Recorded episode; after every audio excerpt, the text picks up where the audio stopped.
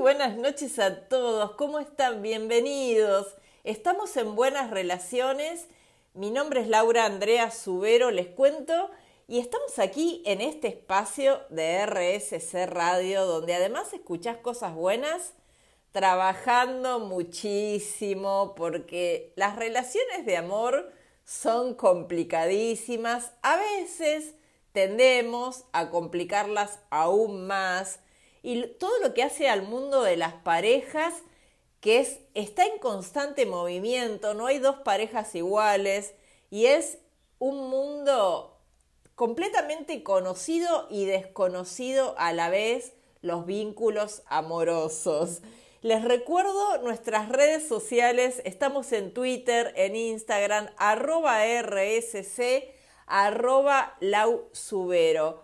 La semana pasada charlamos sobre los diferentes tipos de amores que hacen sobre todo a las últimas dos décadas, les diría, cambiaron muchísimo, se nota más por lo menos, la forma de relacionarnos o la necesidad de buscar otro tipo de parejas, ¿no? Teníamos la monogamia como la pareja tradicional, en la cual hay compromiso afectivo, fidelidad entre comillas, no funciona, pero deberían ser como las reglas de la monogamia, ¿no? Una pareja estable, con compromiso, con futuro o con ideas de futuro, fidelidad, pero después llegaron otro tipo de parejas que obviamente se acomodan a las necesidades de lo que es la vida hoy, poliamores, relaciones abiertas, swingers, flexisexuales, parejas fatuas, todo eso hemos charlado la semana pasada. Hoy les quiero contar que por supuesto tenemos a nuestro invitado, a Luisito Belenda, en el tercer bloque con su bloque El difícil arte de amarte, que da para hablar muchísimo y para reflexionar sobre los vínculos también tenemos nuestro segundo bloque. Ya hay gente ahí sentada en el palco esperándolo.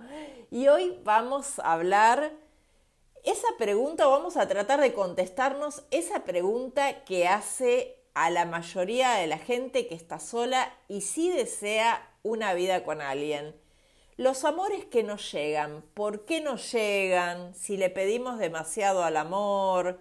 Y también vamos a hablar un poquito de los vacíos emocionales.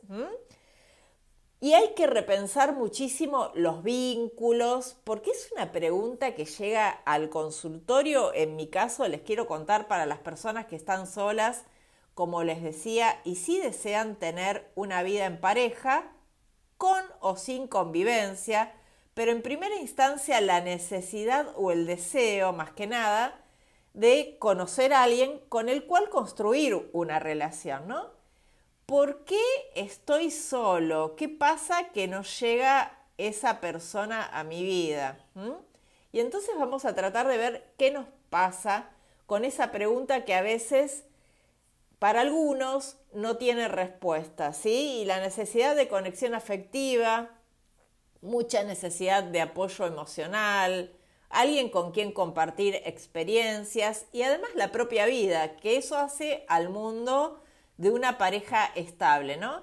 Y son algunas de las razones por las que muchas personas, a muchas personas les preocupa el hecho de no encontrar pareja, ¿no? Y vamos a charlar también cuáles son las posibles causas de no estar inmersos en una relación, para ver qué nos pasa también, qué le pedimos al otro, qué tenemos nosotros también que tener para estar en un vínculo. Y es una de las cuestiones, les, les quiero contar no solo en el consultorio, de búsquedas de Google, ¿sí? Esta pregunta. Cada día miles de personas se preguntan cuál es el motivo por el cual no consiguen tener una relación amorosa o mantenerla en el tiempo, ¿no? Y una de las respuestas a esa pregunta, porque hay muchísimas respuestas o posibles, el no transmitir convenientemente lo que pensamos o sentimos y también no escuchar a los demás. Pero esto es una de las mayores causas que se esconden detrás de la incapacidad para encontrar pareja. Porque si yo no sé cuáles son mis expectativas, no me conozco tanto, va a ser difícil también que le quiera contar al otro qué es lo que necesito, deseo o me gustaría, también para saber si esa persona está a la altura de mis deseos, ¿no? Y no escuchar a los demás también a veces hace que en ese primer café tengamos la necesidad de que encaje porque estamos buscando a alguien desde la necesidad, entonces quizá el otro nos está diciendo algo contrario a lo que son mis valores, mis deseos, pero no estamos escuchando, ¿sí? Es muy importante en ese primer café abrir las orejitas, como hacen los chicos en el jardín, también, y escuchar todo lo que dice la otra persona, si también esa persona está a la altura o yo estoy a la altura de lo que esa persona quiere en su vida, ¿no? Y las personas que no consiguen encontrar pareja tienen algunas características en común. Una de esas es no estar realmente dispuestos a abrir el corazón. Esto pasa muchísimo, que queremos estar con alguien, pero si no abrimos el corazón, vamos a tener una relación condicionada y limitada, ¿no? Y a lo mejor el problema que, que tenés a la hora de encontrar pareja es esto, que te has relacionado o has relacionado amar con sufrir y no quieren volver a pasar por eso, lo cual es sumamente comprensible. Pero bueno, ¿cómo hacemos si queremos estar en pareja? Porque amar es exponerse también a engancharnos, a meternos con alguien y que eso no funcione o que la otra persona nos deje o que la otra persona nos engañe, ¿no? A pesar de que hayamos expuesto y contado nuestras necesidades. Por ejemplo, de fidelidad. Eso no hace que la otra persona la respete. Entonces, amar también es exponerse, por supuesto, a sufrir, pero el costo de no hacerlo es quedarse solo o estar en una relación sin estar abiertos totalmente, lo cual va a hacer que un vínculo, por lo menos sano, no funcione, ¿no? Y además pensar que los demás tienen la sartén por el mango. Esto de la capacidad de hacerte daño, de romperte el corazón. Y bueno, un poco sí. Lo que sí no tiene que suceder que esto lo use esta persona adrede, ¿no? Pero cuando amamos, le entregamos el corazón a la otra persona. Toma, me enganché con vos, te amo, me amás. Bueno, lamentablemente tenés la, la oportunidad también de destruirlo la clave será encontrar a alguien que no lo haga, ¿sí? Y además, una de las causales también de, de no encontrar pareja o sostener parejas en el tiempo es tener las expectativas demasiado altas y ponernos excesivamente exquisitos, ¿no? En los requisitos y querer encontrar a la persona ideal, sea hombre y mujer o mujer de una forma también demasiado literal e irreal, ¿no? Alguien que no exista, por ejemplo. Probablemente si, si nos ponemos en ese nivel, nunca encontremos a nadie lo suficientemente bueno, ¿sí? Porque las personas tienen defectos, entonces la persona ideal no existe. Lo que tenemos que tratar de construir lo que sea el ideal para nosotros dentro de los parámetros normales y lo que es también una relación de pareja real, ¿sí? Que la relación de pareja ideal, perdón, baja de lo ideal, ¿sí? Y esto es necesario madurarlo y tenerlo en claro, ¿no? Si no, cada vez que la relación o la persona empiece a flaquear un cachito, voy a saltar a otra porque necesito estar constantemente relacionándome desde lo positivo.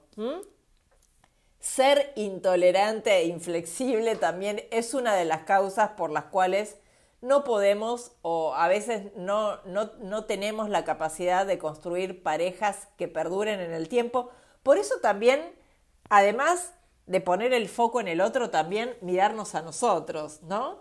Eh, y cuando no aceptamos a los demás tal como son, con sus defectos y virtudes, o esperamos que hagan todo con nosotros, o queremos, y es muy probable que esto nos cueste, ¿no? Convivir, compartir momentos con los demás, intimar con personas impositivas y rígidas, no es agradable para nadie, porque parece que lo único válido es su criterio y provocan fuertes tensiones.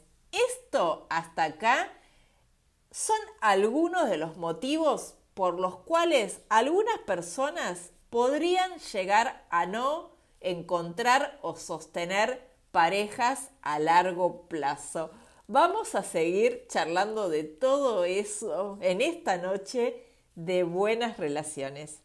Y estamos en nuestro segundo bloque porque obviamente es nuestro, nadie nos lo quita es nuestro espacio para disfrutar nuestro cuerpo y aprender mucho más de la sexualidad y entender que la vida y el erotismo está bueno disfrutarlo con otro o acompañado, que no es requisito, si estás sola, solo, no te prives de divertirte en pareja o a solas y sobre todo de pasar un muy buen momento porque el orgasmo, el sexo, ¿sí? y la masturbación también forman parte de nuestra vida.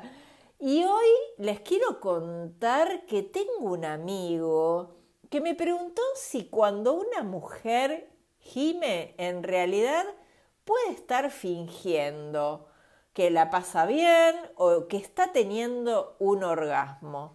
Porque hoy queremos imitar todo, ¿no? nos compramos un auto muchas veces para mostrarlo, cambiamos el celular en algunos casos porque mi compañera o compañero de trabajo tiene uno más nuevo. Entonces a veces sucede que también queremos tener sexo como en las películas.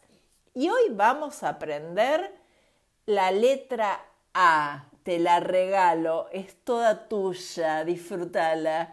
Y en primer lugar, vamos a conocerla a ella, que viene con presencia tranquila, ¿sí?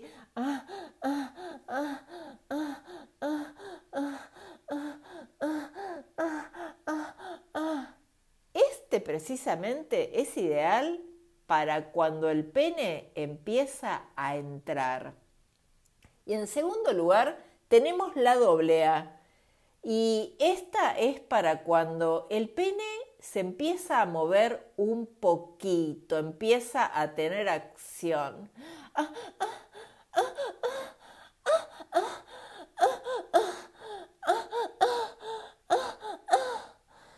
Pero cuando se aumenta la excitación, llega a tu vida la triple A.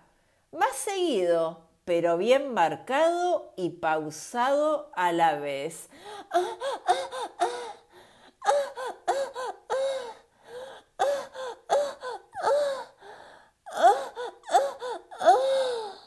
Y para cuando ya estás a punto de explotar, en ese momento que ya no te importa casi nada, ni siquiera tu pareja, me haces por favor, te lo pido, las 4A.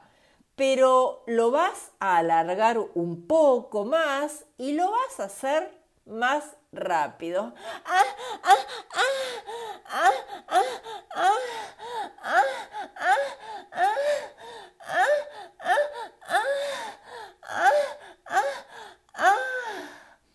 Cuando ya vayan por el número 2 o el número 3, vamos aumentando el sonido y la intensidad de la voz más arriba. Aquí estoy. Ah, ah, ah, ah, ah, ah. Y el número 5, ese sí, ya es un gemido para decir, bueno, no aguanto más. Perdón, señor. Mil disculpas, pero me voy sola. No hace falta que me sigas Recordá que querías que ambos tengamos nuestros propios espacios. Bueno, este llegó el momento. Besitos, ¿sí? Y vamos a bajar un poco el sonido de nuestra voz y vamos a mantener los gemidos mucho más largos, el A mucho más extenso. ¡Ah!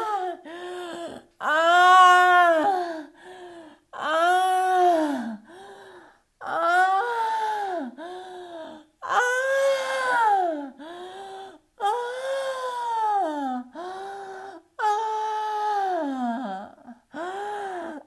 ¡Ah!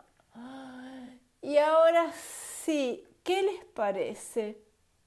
Y volviendo al tema y a la pregunta que trajo mi amigo cuando empezó este bloque, no sé, saca tus propias conclusiones.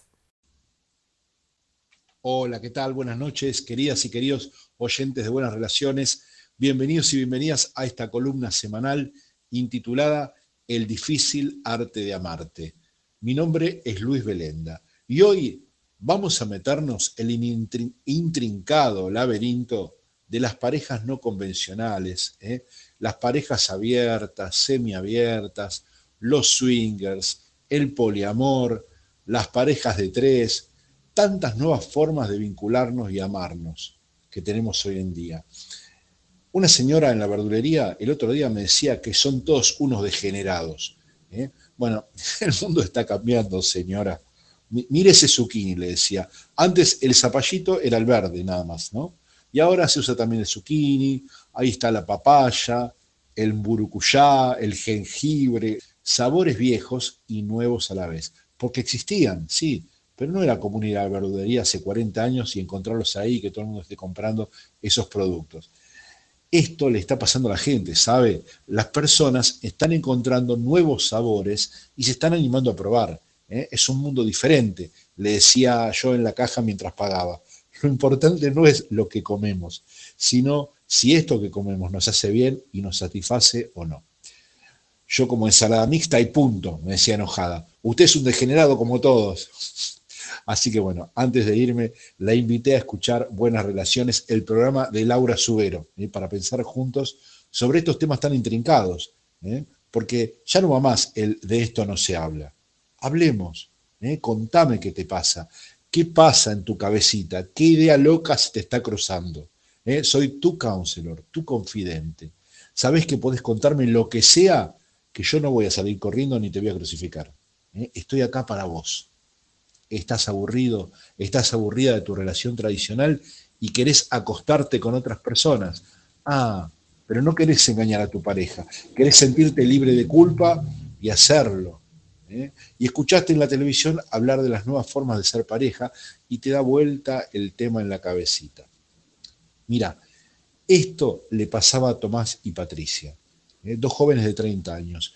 Resulta que Patricia había hablado con una amiga que tenía una relación abierta y le empezó a picar el bichito. ¿eh? Porque la amiga le contaba que la pasaba re bien, que estaba con su marido, en su casa como siempre, pero también ella tenía permiso para andar por ahí con, quien quisiera y él también. ¿eh? Mantenían ciertas reglas, ¿no? O sea, la relación abierta es aquella, lo explico para los que por ahí no lo han escuchado o no lo tienen claro, es aquella en la que la pareja no, no mantiene una exclusividad sexual, eh, digamos, se pueden relacionar con otras personas, ¿sí?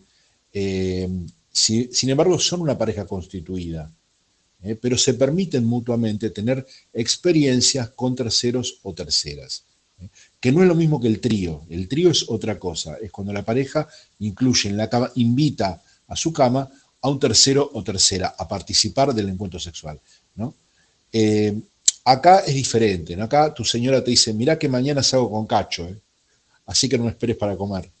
Pero lo más común, digamos, en realidad es que eh, no se diga nada, simplemente saben que sucede.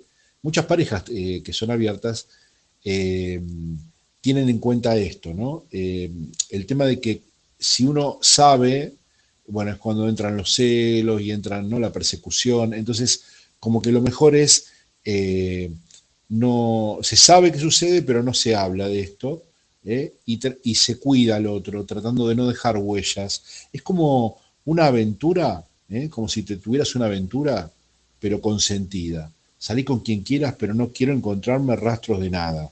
¿Eh? Esto es lo que se llama responsabilidad afectiva. Tené tu aventura, pero cuídame, no quiero sentirme mal. ¿sí?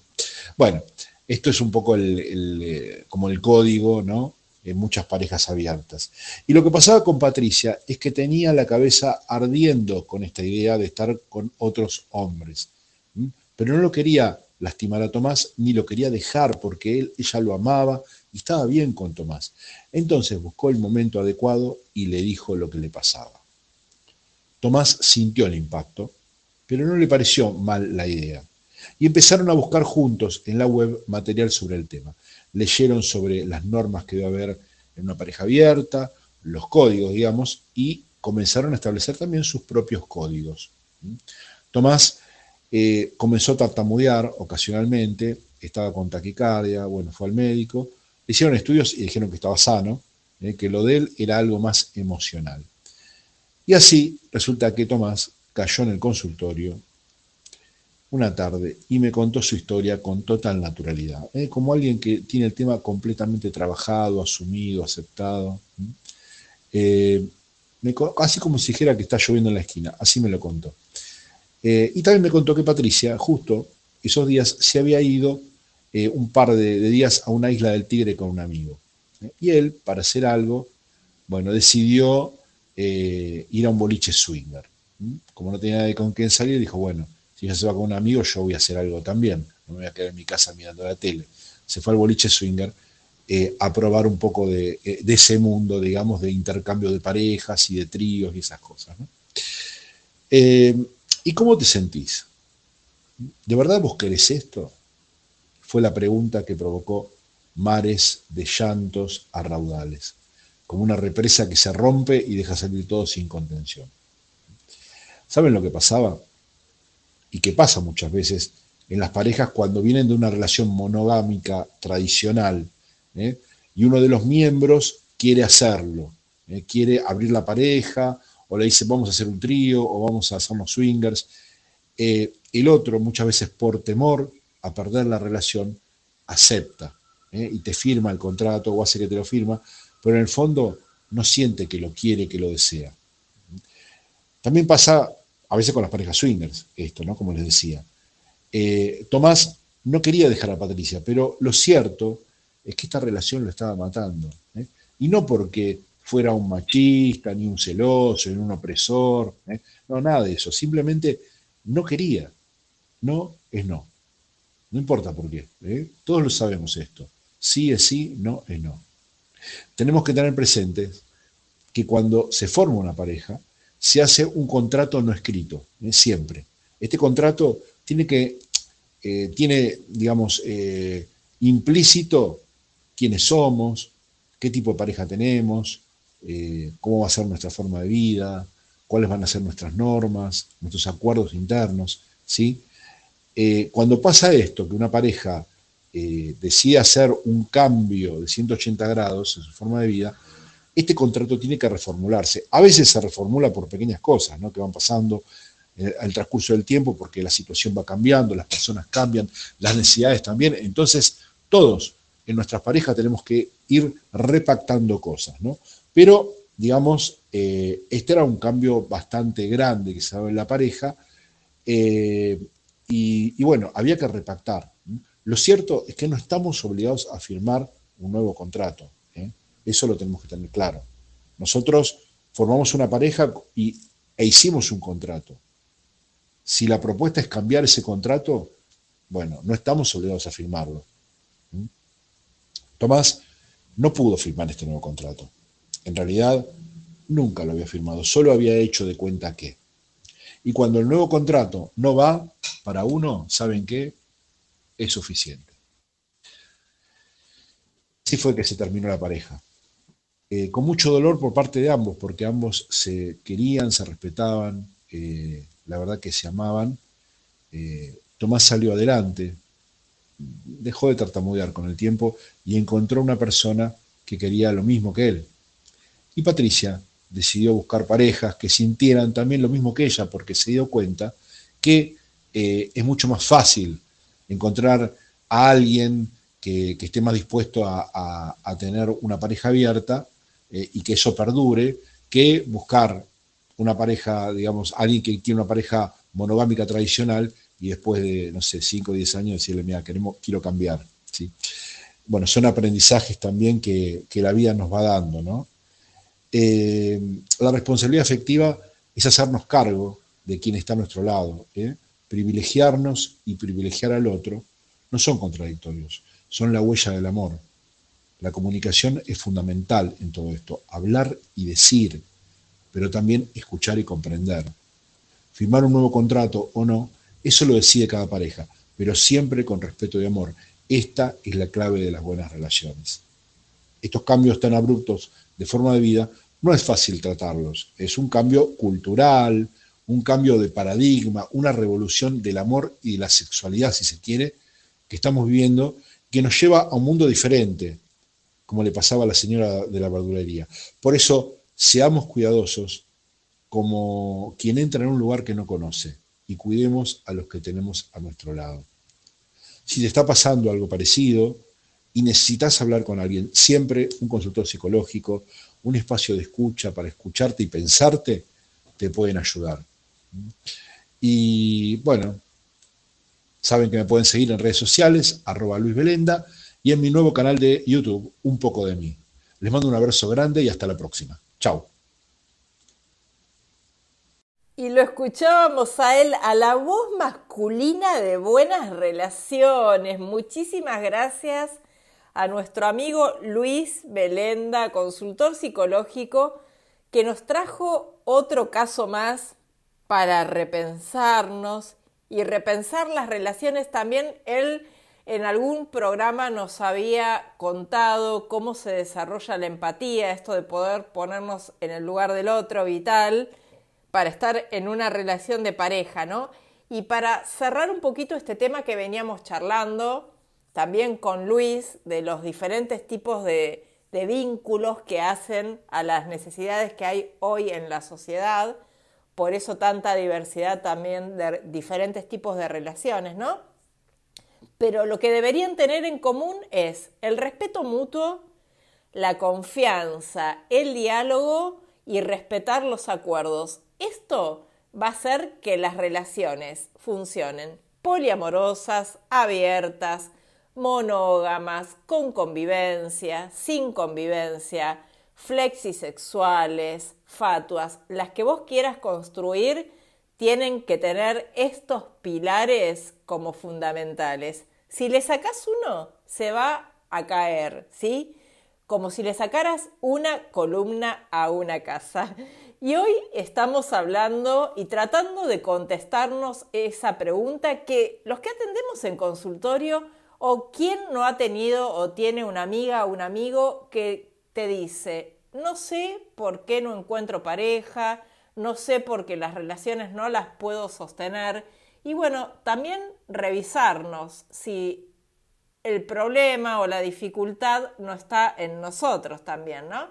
Y una de las cosas que hace que las personas no puedan sostener relaciones a largo plazo es la autoexigencia, ¿no? Porque ¿qué pasa? Si yo no me banco y no me permito un error, difícil alguien que llegue nuevo a tu vida con un nivel de exigencia alto, salvo que sea una persona que tenga la autoestima por el piso, nadie dentro de los parámetros normales va a permitir o bancarse una relación con un nivel de, exigencia donde un error es tomado como algo trágico. Pero esto les quiero contar que sucede y muchísimo, ¿no?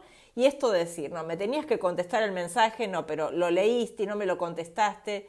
Y el otro empieza a sentir no que está en una relación donde las cosas fluyen, sino que está en un lugar de tiranía absoluta, ¿no? Y esto, por supuesto, una persona que no tenga miedo a estar solo no lo va a permitir.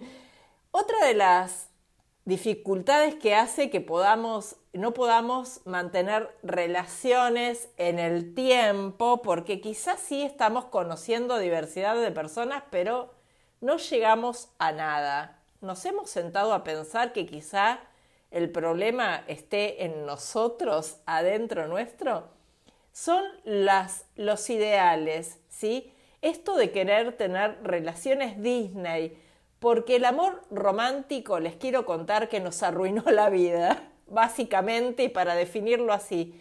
¿Por qué? Porque nos hicieron creer que existía y las personas que no lo consiguieron, ¿qué pensaron? Que no les tocó, ¿sí? Y las relaciones no son cosas que te tocan o, o no te tocan, se construyen. Lo que se encuentra es una persona que reúna las cosas que a vos te gustan de un otro, ¿no? Para tener una relación buena. Pero el amor ideal no existe. Por eso estos modelos antiguos de pareja, lo único que han logrado en las relaciones más jóvenes es creer que a esas personas no les ha tocado. Y ha costado muchísimo de construir que el amor real está bajado a tierra, no es el amor de las películas, es un amor cotidiano, donde pasan otras cosas que son hermosísimas, pero fuera de escena, ¿sí? Las etiquetas internas que traemos nosotros también han limitado muchísimo el crecimiento de las relaciones, no valgo la pena para tener una pareja, soy insoportable, no tengo suerte en el amor, soy un desastre. Y estas cosas hay que tener mucho cuidado. Las palabras que nos decimos, porque las palabras destruyen, ¿sí? Son amorosas cuando decimos cosas lindas, pero cuando nos etiquetamos así de este modo, internamente nos estamos condicionando a la hora de conocer personas y de vincularnos, ¿no? Porque yo me termino creyendo eso que me digo a diario. El miedo al compromiso, por supuesto, o impotencia emocional, temer, perder la libertad, independencia y autonomía, por supuesto que está en el ranking, ahí en el primer lugar, ¿sí? Y con la copa ha ganado ese primer lugar porque obviamente son personas que quieren estar en relaciones, pero por todo esto no soportan, ¿no? Miedo a profundizar en las relaciones, miedo al fracaso, miedo a las críticas, miedo a no ser aceptado por el otro, miedo a la cercanía personal, puede ser a la intimidad emocional o a conectar realmente con otra persona, miedo a sufrir, repetir experiencias dolorosas del pasado, Miedo también a crecer, a madurar, a tener que pasar por el aro ¿no? de lo que la sociedad supone que espera de nosotros. Miedo a lo desconocido, por supuesto, a perder el control, a salir de tu zona de confort. Desconfianza extrema en los demás. Falta de gestión e inteligencia emocional esto de no creerse capaz de comprender y controlar tus emociones, ¿no? Entonces viene alguien a que a desestabilizarte, porque el amor y las emociones obviamente no las podemos controlar. Falta de habilidades sociales, recuerden, ya habíamos hablado en algún programa de las habilidades sociales, dificultad para integrarse con otros, falta de tolerancia ante una frustración, porque también conocer a alguien es exponernos a que eso no funcione y tener que volver, empezar de cero, ¿sí? Malas habilidades comunicativas y muchísimas cosas más que tenemos que seguir revisando a la hora y antes de pedirle a un otro quizá que nos dé lo que nosotros no tenemos. Y así llegamos al último bloque de buenas relaciones. No lo puedo creer. Una noche hermosísima en la ciudad de Buenos Aires y lo que lo hace, la hace hermosa es que estamos aquí en este espacio donde escuchás cosas buenas y están del otro lado, la verdad, y nos amamos cada día un poquito mejor. Y les quiero recordar nuestras redes sociales, arroba RSC, arroba también recuerden que toda la programación de esta radio está en Spotify. Allí están todos los programas que ya se transmitieron para poder volver a escuchar ese que tanto te gustó o alguno que te perdiste al aire, ¿sí? Está todo allí, nada se pierde, todo se transforma. Y hoy tuvimos otro programa súper variado porque el amor y el amor propio y el amor en general, amarse bien, también es tener una buena sexualidad. Por eso tenemos nuestro segundo bloque y tratando de institucionalizar que para pasarla bien no necesariamente tenemos que estar acompañados. Si eso sucede y tenemos ganas, mejor. Pero sola, solo, también podés disfrutar de una buena sexualidad. Y por supuesto lo tuvimos a nuestro colega, a Luis Belenda, en el tercer bloque, con el difícil arte de amarte. Y hoy estamos tratando también de contestar esa pregunta, ¿no? ¿Quién no ha escuchado a un compañero de trabajo, a un hermano, un amigo que te dice que se siente sola o solo y que no puede sostener relaciones? También un poco para poder llevarle una respuesta a alguien que nos está pidiendo ayuda desde ese lugar. ¿Qué nos pasa cuando nos sentimos solos, solas o no podemos establecer con el tiempo que una pareja se empiece a construir, que el amor se desvanece. Muchísimas cosas pasan. Y la, la, gran pregunta o la gran expresión, me siento sola, ¿cuántas veces hemos pensado? Y les quiero preguntar y que piensen, invitarlos a que piensen esto. Si encontraran esa persona que creen correcta, ¿no? Conoces a alguien que te gusta, además te ama perfectamente. ¿Creen que así serían felices? ¿Mm? O tal vez te has dado también por vencida, por vencido, e incluso estás aprendiendo a estar sola, solo, y pensando a veces que así también sería mejor. ¿Qué pasa? Que las películas, las novelas y los programas de televisión, como hablábamos del amor romántico, tienden a mostrar la idealización de un amor perfecto, ¿no? Y presentan personajes que están dispuestos a hacer cualquier esfuerzo o sacrificio con tal de llegar a estar con esa persona, ¿no? Y además hacer que esa persona no se vaya porque es la persona indicada, la única con la que la felicidad dejará de ser un sueño y se convertirá en realidad. Pero lamentablemente y gracias a Dios, eso no existe, porque cualquiera que haga cualquier cosa para que el otro no se vaya, estamos hablando de una persona ¿sí? que no está pudiendo con lo que pasa, que no puede solo y desde la necesidad se destruye, no podemos construir, ¿no?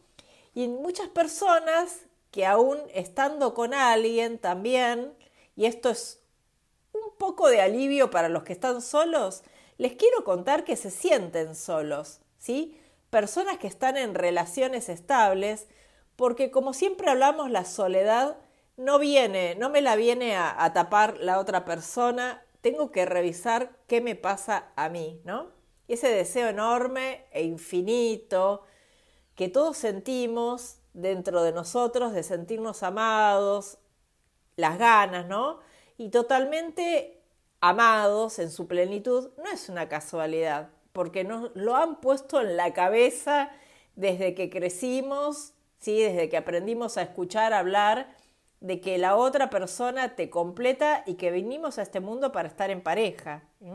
Y no hay nada malo en eso, pero lo que pasa que conduce al desamor, a creer que eso no va a llegar a tu vida, ¿no? Y trae mucha frustración cuando no encontramos pareja. Y los seres humanos somos falibles. Por lo tanto, el amor que podamos recibir de otra persona nunca será suficiente y menos perfecto. Una persona que entra en una relación de pareja sin haber encontrado la fuente de satisfacción perfecta adentro de sí misma, va a ser una persona también que le exija al otro, pobre, pobre otro que llega a tu vida tratando o con la obligación de completar o darte lo que vos no tenés. ¿Es que acaso, les quiero preguntar, ¿no, no le pedimos demasiado al amor? Que nos rescate, que nos salve, que nos cure, nos cure las heridas infantiles, que se ocupe de nuestros miedos, que disimule nuestras frustraciones, que nos dé sentido, que conjure nuestros demonios, que nos traiga luz en los momentos sombríos, que nos haga sentir lo que no podemos sentir por nosotros mismos. No podemos vivir sin amor, sin otros, pero para que haya otros y haya amor, primero tenemos que estar habitados en nosotros mismos. Nadie va a venir a llenar ese vacío y si lo hace es solo una ilusión que se paga cara. El mejor amor que podemos ofrecer es el que tiene que ver con la alegría de dar, con la libertad de saber que nos quedamos porque podemos alejarnos, porque nadie nos obliga ni es una droga de la que dependemos para sobrevivir. No es cierto que no se puede amar si no te lo enseñaron. El pasado es solo una vulnerabilidad, pero la infancia no es un destino. A amar bien se aprende. Y esto sí fue todo por hoy. Nos volvemos a reencontrar la próxima semana, el próximo martes a las 22 horas, aquí, en este espacio de RSC Radio, donde escuchás cosas buenas en buenas relaciones. Sean felices.